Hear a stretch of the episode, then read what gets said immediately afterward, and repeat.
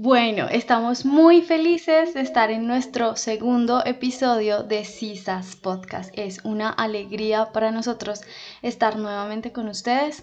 Carlos Mario, ¿cómo te sientes el día de hoy? Bien, bien, feliz de este segundo episodio de CISAS Podcast que se demoró un poco más de lo planeado en llegar, pero, pero estamos acá y esperamos... Pero llegó. Nunca más dejarlos esperando un sábado de CISAS. Ya serán todos los sábados de CISAS para ustedes con muchas sorpresas y seguramente hoy, especialmente los amigos que nos escuchan con audífonos, habrán notado alguna diferencia, ¿no? También los que nos ven en YouTube, por supuesto. Claro que así sea. Cuéntame qué tienes para decirme el día de hoy. No, pues muchas cosas, pero te voy a contar una historia. Imagínate que eh, pensando en, qué, en cómo mejorar el podcast, en qué cosas comprar, qué cosas buscar, qué cosas configurar, pues vimos muchos tutoriales de micrófonos, ¿no? Y como reseñas y tal. Había una reseña de un micrófono que decía apenas cuesta 25 dólares. Decía el señor gringo, estaba en inglés la reseña, el pelado. ¿Cuántos son 25 dólares en pesos colombianos? 25 dólares es como el, serán como 100 lucas, un poco menos, em, pero es como el 10% de un salario mínimo, un poco como el 8%, pues más o menos, que es demasiado, ¿no? Entonces, la vara es, es, es muy distinta, ¿no? Acá estamos, por eso también creo yo, acostumbrado al rebusque. Hay gente que por ejemplo, de peladito es muy común que la gente trabaje en temporada decembrina, ¿no? Algo así como cuando los europeos jóvenes trabajan en verano. Tengo una historia de un amigo que trabajó en una temporada decembrina. Imagínate que él tenía unos 16 años por ahí. Y eh, trabajaba vendiendo zapatos. Había una promoción que el segundo par de zapatos salía con el 50% de descuento. Okay, a la mitad. Ajá, entonces la dueña les contó a ellos pues que la segunda, que, eh, que, que, sobre la promoción, pero que les dijo que si no preguntaban a todos los vendedores, si la gente no pregunta por esa promoción, baila. No, no se la hacen el descuento y se va a full price, se va a precio total. wow. Resulta que un día llegó un pelado a comprar zapatos con su mamá. Decía él que se notaba que era de una familia muy trabajadora. Entonces, Em, llegaba el, el, pelado y, y, la mamá viendo zapatos, ta, ta, ta, y la mamá vio un, un, par de zapatos. Con tan mala suerte de que los zapatos que vio ella eran los más caros de todo el almacén. O de los más caros de todo el almacén. Pero el, el o sea, el, el, pelado que iba a comprar los zapatos sí sabía de la promoción, o sea, sí la mencionó. No, no, no, no sabía, no sabía. Llegaron ellos dos así, casual, a comprar sus zapatos. Y entonces la señora le decía al pelado, como, no, mi hijo, pero no, ¿qué me, me va a llevar esos tan caros? Que yo no sé qué, que venga, busquemos otro. Y él le decía, no, pero mamá, si usted se merece todo, por supuesto, lo que hubiera dicho cualquier buen hijo. Em, y entonces, eh, pues yo no llevo los, decía él, no, yo no llevo los míos porque pues, no alcanza, pero no hay problema, llevemos los suyos que están tan bonitos, ustedes estarán.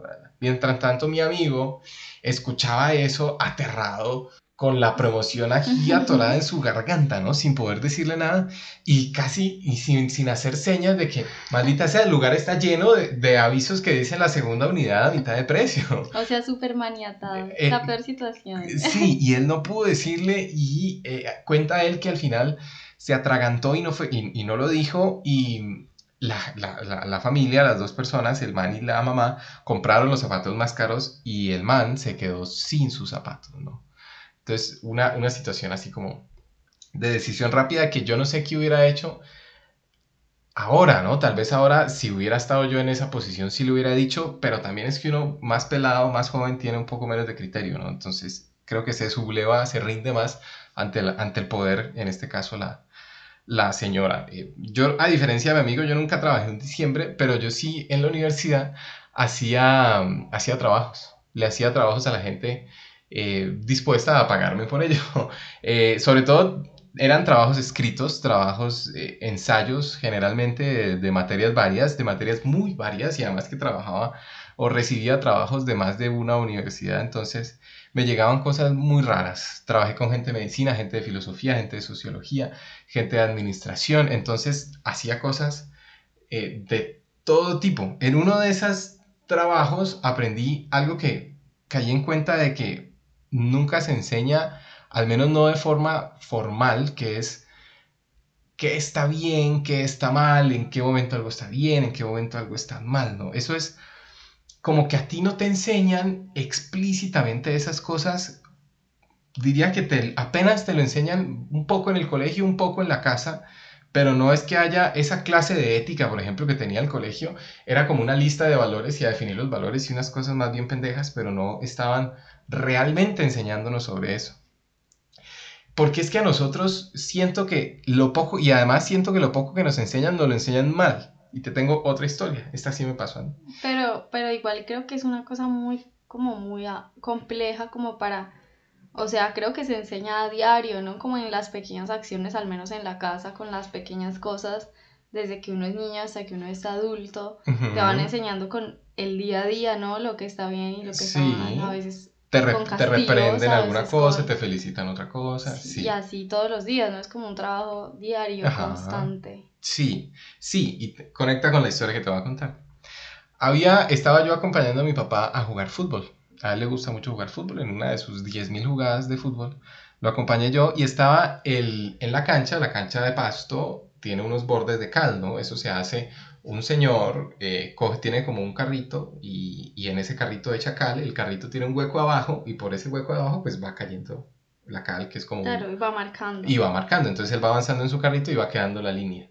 Okay. Pues en esa cancha había otra familia, había mucha gente, pero había una familia con un, bebé, digamos que un niño pequeño, tenía como 2, 3 años. Ese niño estaba jugando a patear el polvito de cal y, y por lo tanto a destruir la línea que estaba haciendo el señor trabajador. Entonces él estaba jugando a eso. Cuando la mamá se voltea y lo ve, le dice, hey, no hagas eso porque el señor te ve y te regaña. Entonces conecta con lo que me decías, cuando a nosotros nos enseñan cosas. Pero aquí hay un error, porque esa señora, y diría yo que en la mayoría de veces que nos enseñan cosas del bien y el mal, nos reprimen basado en otras, en, en, consecuencias, en lo que va a pensar otra persona. Y por ejemplo, en este caso, no le enseñan al niño que destruir una línea de cal que está haciendo otra persona está mal, sino que le dicen, hey, detente, deja de hacer eso, porque el Señor si te ve te regaña. No, no, le están, no le están diciendo al niño que lo que está mal es destruir el trabajo de otros, sino que lo que está mal es que lo descubran destruyendo el trabajo de otros. Claro, sí. Eso creo que es algo muy, muy, colombiano.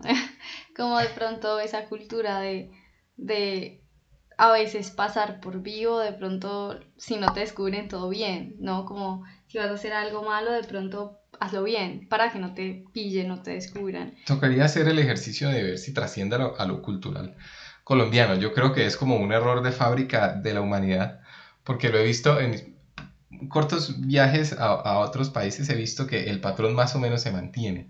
Em, pero pues, seguramente en Latinoamérica, más que en Colombia, eh, en general creo que sí, como que eh, se enseña de esa forma y es un error categórico, eh, porque sigue un poco las instrucciones de cómo enseñaba sobre el bien y el mal la iglesia, ¿no? Que si tú te equivocas, vas al infierno. Si haces esto bien, vas al cielo. Si haces esto mal, vas al infierno. Entonces, yo no puedo hacer esto, eh, eh, por ejemplo, se le cae una billetera al tipo que va enfrente mío, yo voy y se la devuelvo porque me quiero ir al cielo y no me la quedo porque no me quiero ir al infierno, más no tomo la decisión basado en lo que yo creo, que lo que yo creo es que hay que devolverle a la gente las cosas, las cosas que se le caen, ¿no? Entonces... Creo que es difícil homogeneizar tanto que todo el mundo piense que lo correcto es eso, porque pues el contexto importa demasiado, ¿no? Entonces de pronto lo correcto para ti podría ser o para alguna persona quedarse con eso por X o Y motivo, ¿no? De pronto bajo una necesidad. Es decir, creo que es un poquito más, o sea, el bien y el mal son, conceptos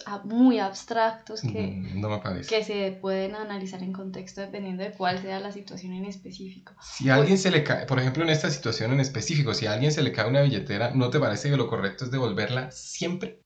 ¿El 100% de las veces? Claro, claro, yo pienso que lo correcto es eso, pero que todo el mundo piense que lo correcto es eso es muy complicado justamente porque el trabajo que decimos que a diario se educa sobre el bien y el mal, pues no es un criterio generalizado, no todo el mundo dice, no, esto es bueno y esto es malo, y eso varía según las familias, según el contexto, según muchísimas, muchísimos Sí. factores que inciden en lo que una persona podría luego llegar a comprender como bueno o malo. Mm, O para algunas personas también lo malo a veces pues tiene raseros muy diferentes. Sí, eh, sí, creo que eh, hay un punto medio entre ambos y creo que tenemos razón en que eh, hay unas cosas que están bien y están mal. En plata blanca dirían, digamos que está claro que está bien y está mal, y hay otras que pueden ser más bien grises. Eh, Sí. Pero este estudio del bien y el mal, eh, digamos que se ha desde los principios de la humanidad, hace 2400 años, Aristóteles ya se preguntaba sobre esto, ¿no? Esto se enmarcó en la corriente de la filosofía, en la disciplina, perdón, de la filosofía, que se llamó la ética. Entonces, e- esa corriente es la que se encarga de esta parte, específicamente de el bien y los fundamentos de él. ¿Qué fundamenta el bien? Según la RAE, la ética es la parte de la filosofía que trata el bien y el fundamento de sus valores. Eh, también la palabra, digamos, para el dato coctelero, etimológicamente viene de la palabra ethos, que significa costumbre. Nos sirve un poco también más para, para entender. Te contaba que Aristóteles decía que el bien estaba detrás de la felicidad. Epicuro, otro, otro filósofo griego, decía de el placer. Decía que si yo iba persiguiendo el placer, lo estaba haciendo bien. Aristóteles, si yo iba persiguiendo la felicidad, lo estaba haciendo bien. Esas cosas difíciles, ¿no? Muy difícil. Porque hay gente que ha causado demasiados males persiguiendo su placer. Claro, y su propia felicidad sin tener en cuenta lo, eh, al otro. Tal vez la sociedad de hace 2500 años era un poco menos sórdida, ¿no? Te tengo otro, otro caso. Menos sórdida. Sí. ¿No te parece? Tenían menos alcances, tenían menos herramientas también a su disposición, habían menos variaciones. Bueno, pero esa es otra. No, otra no, yo definitivamente me quedo con el presente. Ah, no, yo también preferiría ver en el presente eh, No, 100, creo 100 que- mil veces, no lo dudo. Si, el- si me pusieran a elegir en qué lugar nacería de la historia, diría hoy. No, y creo No que el diría- pasado es un lugar más sórdido en general respecto de todas las cosas. pero- Tal vez más sucio, pero bueno, tema, tema apuntado para otro, otro podcast. Em, te decía que estas dos cosas que decía Aristóteles y Epicuro dependían mucho del de el, el- futuro, ¿no? Si algo me da felicidad, me da placer, digamos que es un cálculo que yo hago de que a futuro me va a dar felicidad o me va a dar placer. Digamos que depende de esa interpretación que yo haga. Entonces se ha estado investigando un poco más para que esa, esa ética deje de ser algo hipotético, que sea un cálculo hacia adelante y se vuelva una vaina un poco más formal. Te tengo un caso, un caso. Imagínate que tú tienes una tienda. En tu, en tu ciudad, en tu pueblito, hay solamente tres tiendas. De un momento a otro, se acaba el agua en el pueblo. Cortan para siempre el suministro de agua del pueblo y no se sabe cuándo vaya a volver. No se sabe. Las, las, mejor dicho, las señales son gravísimas de que no va a volver el agua a tu pueblo. Y que además no van a volver a abastecerlo ni de agua embotellada, ni de agua en bolsa, ni de nada. Wow. Al otro día, Es como una situación muy, como muy apocalíptica. al otro día, escucha el cuento, al otro día la gente de, que reparte agua en bolsa y tal, el último camionado de, eh, no sé, Postobón, Coca-Cola, quien sea que repartan esos camiones, llega a tu tienda, porque tu tienda es la primera parada en el pueblo. Ok. Quedan otras dos tiendas. ¿Tú qué harías? ¿Qué, qué haría respecto de... Si tú de como la- dueña de tienda te llega ese cargamento con la última, la última carga de agua que va a llegar en quién sabe cuánto tiempo y llega a ti primero. Ellos llegan primero a decirle, bueno, doña Sofía, ¿cuánto va a dejar? ¿Tú qué harías? ¿La compras, compras toda el agua disponible de ese camión? ¿Compras un tercio para que los otros dos tenderos en el mundo ideal compren otra vez su tercio? Esa es la primera pregunta. Eh, sí. ¿Compras sí. menos de lo normal? ¿Compras más de lo normal? Sí, yo apelaría a la buena fe de los otros dos tenderos y compraría una parte Normal. No toda, Como si no estuviera en un cataclismo de agua. Tú Sí, pues es comprarías lo que me siempre. gustaría hacer, ¿no? A lo que esperaría hacer en esa sensación, pero Ujú. Pues decirte como con total seguridad haría esto, no, no me atrevo porque es que creo que el, el contexto cambia mucho la Por eso, pero te estoy describiendo el contexto. Tú Pero lo que quisiera hacer, o sea, lo que quisiera hacer sería eso, o sea, yo... mm, Listo. mm, Tú compraría comprarías un tercio. un tercio de agua como haces normalmente. Sí, ¿Sí o no? Entonces luego llega, eh, digamos, los otros dos tenderos. El segundo tendero hace lo que haría, creo yo, la mayoría y compra toda el agua posible. compra toda el agua que pueda comprar. Es decir, el 60 y tanto por ciento. Y el tercer tendero se queda sin agua. El segundo tendero pone el agua al doble de precio. ¿Tú qué harías? ¿Tú la vendes al mismo precio? ¿Igualas al tendero de al lado? ¿La vendes más cara? ¿No la vendes y la guardas para más tarde venderla todavía más cara? ¿Tú qué harías? Eh, sí, yo creo que en, en esa situación pues me tocaría doblar el precio. Igualas el precio que pongo el otro. Sí. Bueno, listo. Los invito a, a los que nos están viendo, nos están oyendo, a que también se, se imaginen en este mundo eh, sin agua y en el que ustedes son tenderos, porque ya volveremos a ellos. Porque eh, para tratar de darle un poco de luz a esta parte, eh, les voy a contar de la teoría formal que me parece eh, funciona mejor y nos ayuda a entender un poco más eh, las cosas de una forma que no depende de los hipotéticos, ni de los planes, ni de lo que yo me, me imagino, ¿no? Que es la teoría ética de Kant. Emmanuel Kant, uno de los más grandes genios de la humanidad, un tipo brillante que además desde muy joven ya producía cosas que quedaron para la eternidad en la humanidad. Esta es una teoría de él que es idealista, digamos, él, él dice, él mismo dice que funciona solo en una sociedad perfecta, en una sociedad muy buena, en una sociedad que él describe como que ya ha alcanzado su mayoría de edad. Y cuando alcanza la humanidad la mayoría de edad es cuando es completamente libre y cuando nadie le dice eh, qué hacer. Porque ese es uno de los dos principios. Ese- el cuento ético de él es muy largo, pero te voy a contar solo dos principios. El primero es el de la libertad. Nos invita a que las decisiones que tomemos para que sean con un valor moral alto sean 100% libres. Entonces, por ejemplo, en el caso de los zapatos, ¿te acuerdas del caso de los zapatos de mi amigo que vendía zapatos? Él no fue libre porque seguramente si la señora esta, la dueña del almacén, no le hubiera dicho que no dijera de la promoción, él lo hubiera dicho. Entonces, él no dijo de la promoción solamente por la señal que le dio la señora jefa. Entonces, esa decisión estuvo, según Kant, baja de moral. Por ejemplo, también la tuya, la del agua, porque tú dices, si el otro señor dobla su precio, entonces yo también doblo mi precio. Entonces, esa decisión no es una decisión libre, es una decisión que depende de un factor exógeno. Entonces, para Kant, está mal, está mal tomada, no carece de moral. Em, porque es que esa es la falla estructural que te decía, y así es como nos enseñan. Volviendo al niño en la cancha, nos enseñan a tomar decisiones porque nos pillan, porque el otro dice, porque el otro hace, y no nos enseñan a lo que dice Kant, el deber por el deber. Nos enseñan a que está bien hacer X cosa en X situación y que está mal hacer X cosa en X situaciones. Entonces, eh, los invito a que piensen en nuestra vida, en nuestro día a día, cuántas decisiones son realmente libres, cuántas decisiones son porque mi papá me aconseja, porque mi novio me recomendó que, porque si no tal persona me regaña, porque si no tal persona se molesta. Ese es un eje, la libertad. El segundo eje es lo que te voy a contar que se llaman los imperativos categóricos. Entonces yo había prometido no meterme en jeringonza filosófica, pero este es el único término raro que te voy a contar, el de los imperativos categóricos. Entonces te tengo una pregunta buena. Más. Sí, las mentiras. ¿Está bien decir mentiras? ¿Cómo es el cuento de las mentiras piadosas? ¿Te parece bien decir mentiras piadosas? Sí, Sí. sí. No, mentir está mal. Mentir está mal en cualquier situación. Mentir está mal. O sea, yo pienso que hay momentos en los que es más conveniente decir una mentira piadosa, incluso por, por la otra persona.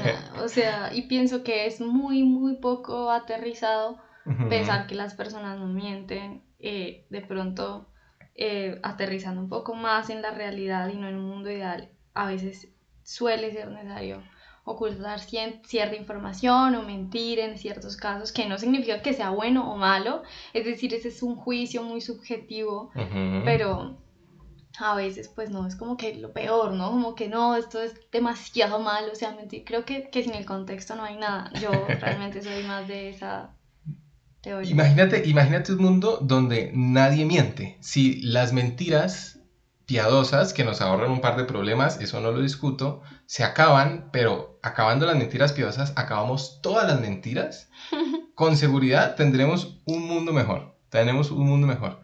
Em, porque, y él dice, los imperativos categóricos es actuar porque yo sé que algo está bien y yo sé que algo está mal desde mi perspectiva individual, que eso le borra un poco la subjetividad y da un tip, da un tip que es pensar en lo que quiero yo que se vuelva ley, es decir, que en X situación en la que yo esté, en X decisión que tenga que tomar, ¿qué es lo que yo quisiera que absolutamente todas las demás personas de este planeta hicieran? No. Entonces, volviendo... No, no puedo estar de acuerdo con eso porque es que el deseo, los deseos de uno pueden ser muy tiranos. Yo puedo desear que alguien sea para conmigo de determinada manera y esa no necesariamente es lo, lo bueno. No, eso puede también como... Pero aterrízame un ejemplo porque no Sí, o sea, por ejemplo, que yo quiera, que yo puedo, por ejemplo, pensar que soy una persona muy inteligente eh, y quiero que todo el mundo me trate de esa manera, pero eso no necesariamente primero obedece a la realidad y segundo, pues mi deseo no tiene por qué ser ley para los demás. no, pero no, no, no, no te estoy hablando de deseo ni nada, sino en una situación hipotética. Como, yo quiera que me traten, no necesariamente deba ser como los demás me deban tratar, porque eso es algo demasiado subjetivo. Es... en eso estoy de acuerdo, pero yo estoy hablando de otra cosa. Te estoy hablando de eh, como una ayuda para tomar decisiones en casos puntuales, decisiones varias. No sobre yo cómo quiero que me traten, porque digamos que eso es otra cosa. Es otra cosa. Entonces, para aterrizarlo un poco al caso del agua.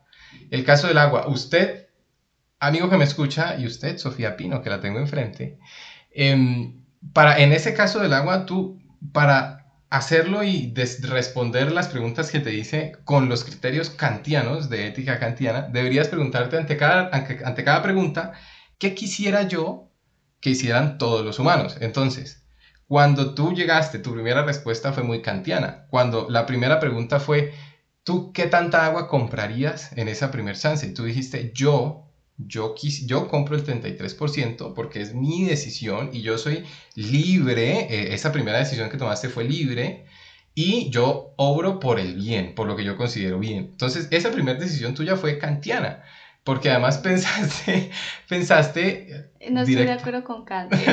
pensaste directa o indirectamente en lo que tú hiciste es lo que quisieras que, que hicieran los otros tenderos. Tú dijiste, no, yo confío en la buena fe. Y eso también es muy kantiano, confiar en la buena fe. Que lo que yo haga lo hago por el bien y lo, abro, y lo hago por lo que yo sé y considero que es correcto.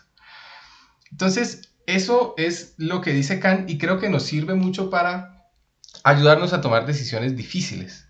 Nos sirve para eh, hacer en general un mundo mejor, sin decir que tengamos que aplicar la ética de Kant, que es difícil y además diría, a veces nos jugaría una mala pasada Em, cuando yo me asincero demasiado con mi jefe, por ejemplo, que puede ser no muy buena idea, pero sí puede ser un faro, un faro de luz y una guía práctica para tomar decisiones difíciles porque, volviendo al principio, no nos enseñan demasiado sobre estas cosas. Entonces, em, nos sirve un poco y se las dejo y te la dejo para que los guíe un poco en, hacer, en ayudarlos a responder preguntas. Entonces, un repaso y con esto cierro.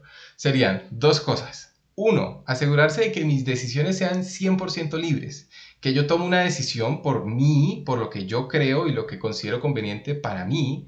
Y la segunda es asegurarse de que sea un imperativo categórico, es decir, que yo lo tome por lo que, porque es lo que yo considero bien, que es lo que yo considero correcto y es lo que yo quisiera que se vuelva ley, es decir, que es lo que yo quisiera que hagan absolutamente todos los humanos en esa misma sesión, en esa misma situación. Ojalá la usen. Nos cuentan cómo les va con esta, este método kantiano para toma de decisiones difíciles. ¡Wow! ¡Qué tema tan interesante! Eh, yo te vengo a hablar de algo un poco distinto, más, más liviano de pronto. Eh, y voy a, empezar a contándote que el otro día llegué a mi casa como que me quité los zapatos, puse la nueva canción de Karol G y Shakira, luego puse una canción de un rapero que me encanta que se llama Luis Siete Lunes.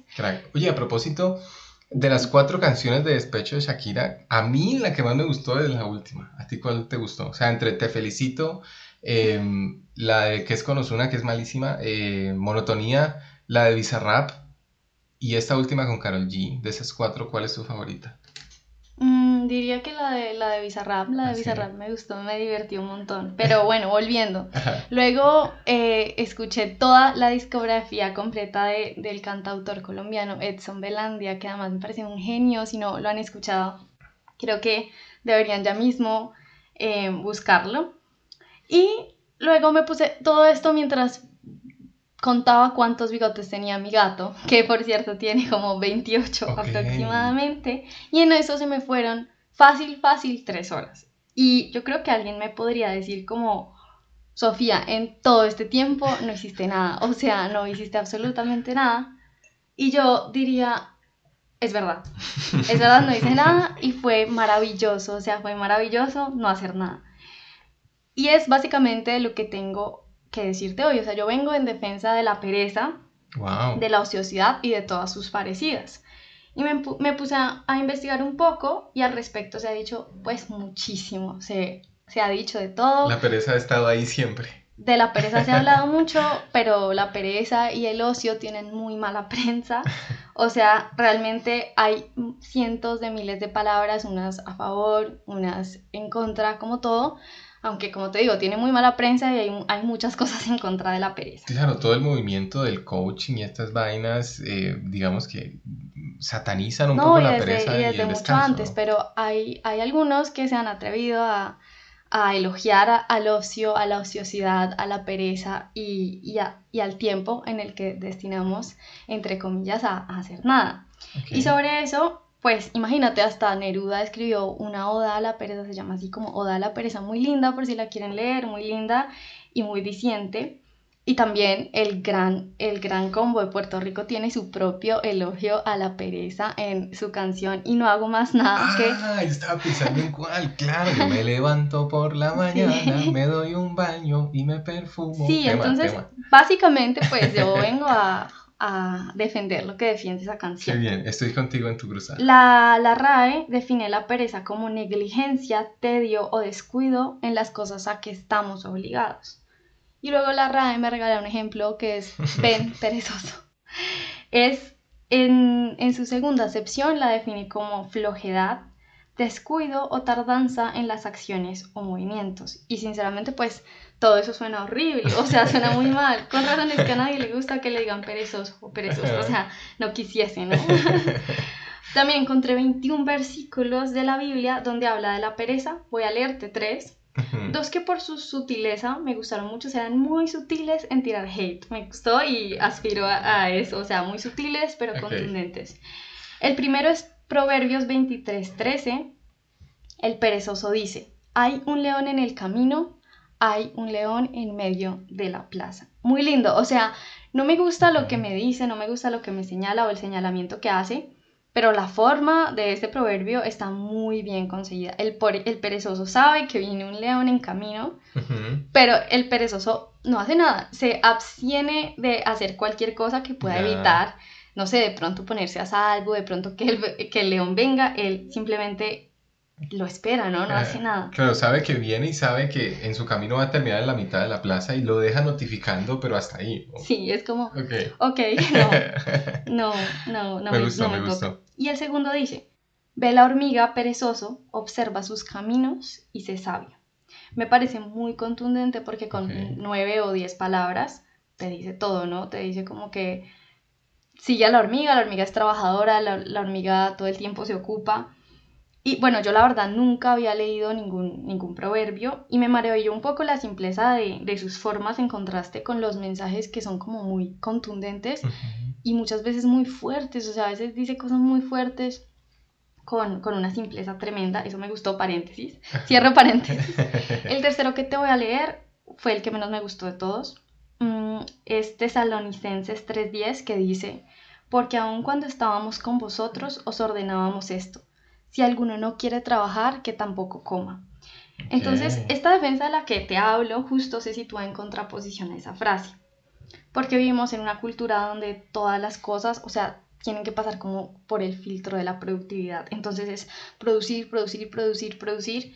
Incluso la manera en la que se hace referencia al ocio o al tiempo libre viene en forma de orden. O sea, yo todo el tiempo me levanto y me siento bombardeada por discursos, discursos que son como de full productividad, como para ser exitoso o exitosa tienes que estar todo el tiempo. Entonces que me levanté a las cuatro y media y me fui al gimnasio, y luego recogí a, a, los niños, dejé a los niños en el colegio, o sea que a los perros trabajé estuve en tres reuniones virtuales, luego creé un proyecto personal, creé una marca, luego reforcé mis vínculos amistosos, y o sea, son muchas cosas. Y luego al final, y además de todo, lo dicen como, y además medité un tiempo para mí, medité, hice esto, estuve conmigo, entonces hasta eso parece como una obligación.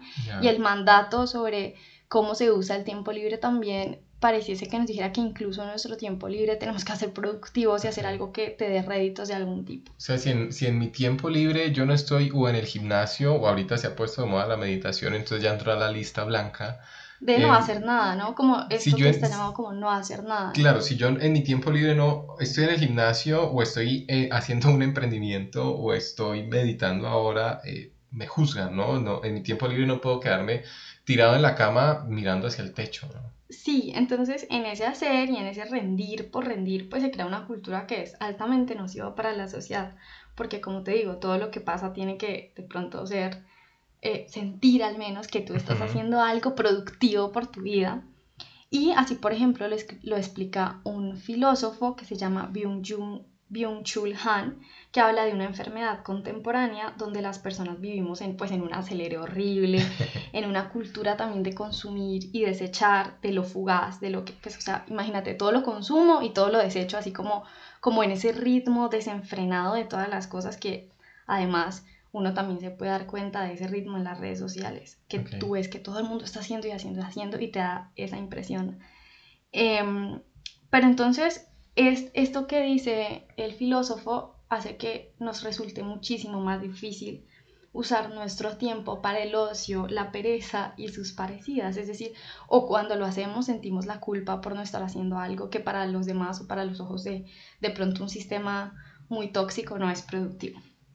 Entonces, hay un libro que me encanta su título, se llama En defensa a los ociosos, donde Robert Stevenson dice, los placeres son más beneficiosos que los deberes porque como la compasión no son obligados y son por ello doblemente benditos. Y no me puedo sentir más de acuerdo con, esas, con esa frase. O sea, el hacer las cosas con calma, a mí me gusta desayunar lento, el desayunar lento, el invertir tiempo en cosas que uno realmente disfruta por el puro placer de hacerlas. Es lo que yo decido libremente hacer porque yo quiero, ¿no? Mm, no sé, no sé si se puede pegar por ahí, o sea, no, no, no, no sé si se pueda pegar, pero porque esto defiende de pronto como no esperar, no esperar nada de eso, sino simplemente como entender que somos merecedores del placer y del ocio también, sin que eso sea como algo negativo.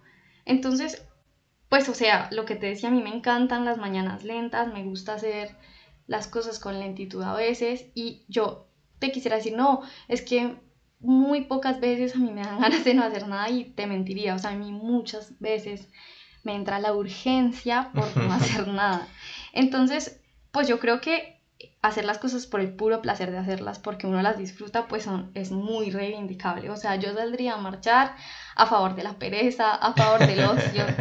Entonces, pensar que existe un tiempo de ocio y de descanso más allá de las dinámicas de la productividad nos libera y además nos da herramientas para ser una sociedad más consciente, que es ser una sociedad más atenta y a la vez ser una sociedad mucho más creativa.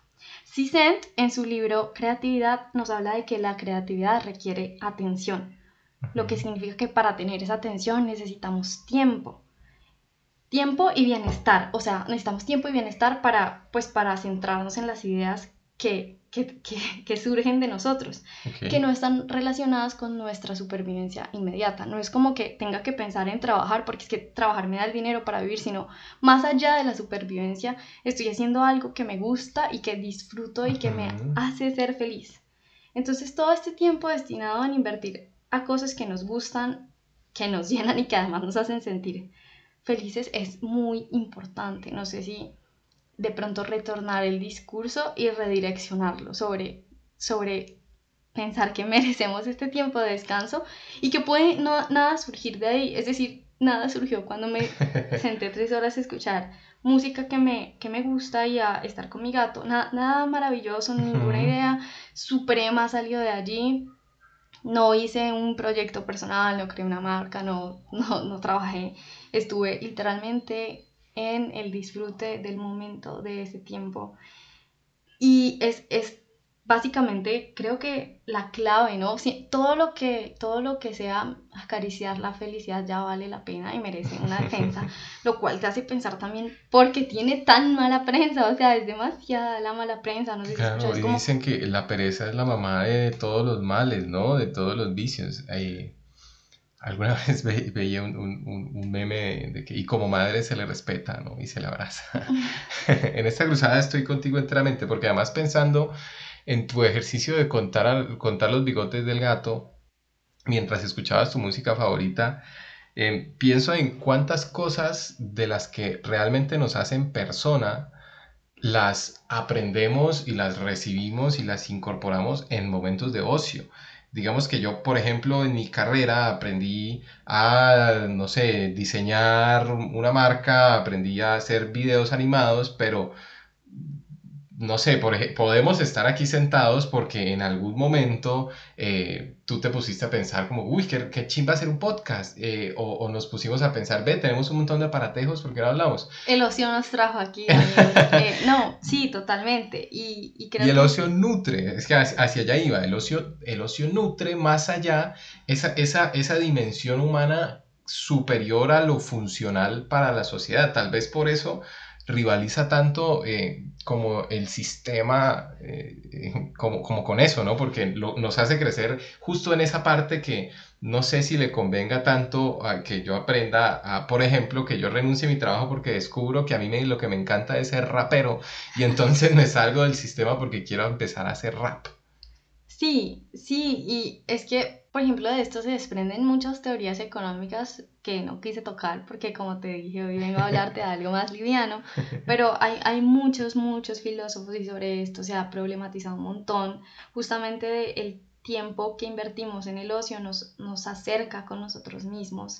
Entonces cuando yo me entrego al ocio y a la contemplación, cuando yo escucho una canción de Billy Joel que me dice que vaya despacio, que vaya lento, o cuando hago cosas por el mero disfrute porque me gustan ya, cuando uso mi tiempo libre también para fortalecer mis amistades, mis relaciones interpersonales, para tomarme un vino, para hablar de cualquier cosa, pues yo reivindico mi derecho a ser feliz y eso se hace muchas veces a través del ocio y de la pereza y de, y de sus parecidas. Entonces, ese, ese ocio y ese tiempo libre que invierto para bien me permite conectar conmigo misma y y además le decía yo a mis amigas, nada, pocas cosas me han hecho tan como pocas cosas me han hecho cultivar mis talentos como el ocio, o sea, el ocio, porque en el, ocio yo qué quiero hacer, hoy quiero, no sé, escribir dos poemas y, y, el tiempo se puede tener y puedo echarme cuatro horas en, no sé, escribir un párrafo y puede ser un párrafo malo a los ojos de los demás, pero lo disfruté y me, me, nutre como persona, me conecto conmigo misma y estoy en el presente, porque en una dinámica no creas tan feroz donde todo el tiempo estás pensando en mañana y mañana y mañana y lo que tengo que hacer, lo que porque no estás aquí, no estás aquí en este momento disfrutando lo que tienes en estos instantes. Entonces, paradójicamente, en los tiempos que dedico a no hacer nada al ocio, se me ocurren las mejores ideas o de verdad me siento mucho mejor que cuando estoy pensando en las dinámicas rápidas que la vida te lleva a estar, o sea, el sistema está creado para que tú eh, ese descanso también de pronto sea como un alivio para poder seguir, porque es que si no Claro, solo una parada técnica, ¿no? Solo una parada para poder producir. y que a veces verlo más allá de eso, sino como bueno, es mi tiempo y en este tiempo lo quiero dedicar sin culpa a nada. O sea, a lo que yo quiera, que a veces puede ser a nada y no tiene, no tiene que surgir de eso algo maravilloso, algo simplemente te hace feliz. Entonces, con, con, disfrutarlo basta eh, y pues obviamente rozar la felicidad siempre será bienvenido con esto finalizo. espero que tengan un muy plácido sábado, que puedan disfrutar el día a su parecer, haciendo las cosas que más les, les gusta, que le puedan decir como, bye bye a la culpa que nos atormenta muchas veces cuando no estamos en las lógicas de la productividad, que nos podamos regalar un día de escuchar podcast en la cama, obviamente Cisas Podcast. Y eso es todo por hoy. Mm, qué gran segundo episodio. Creo que sí conectan más de lo que tú crees, especialmente los dos temas, especialmente en la libertad. Y creo que puede ser como, como la reflexión final, como de que eh, hagamos el ejercicio de ser un poco más libres eh, para decidir qué hacer con nuestro tiempo libre, con nuestro ocio y también para tomar mejores decisiones. Eh, entonces, seamos más libres y sean libres de escuchar este episodio las veces que quieran. Estamos en todas las plataformas de podcast. Estamos también en YouTube para que nos vean en video los fanáticos del video. No olviden en YouTube dejar su like, en, en Spotify asegúrense de haber calificado con cinco estrellitas, si quieren con cuatro. Eh, si van a ponerle tres, pues, ah, mejor califican otro día.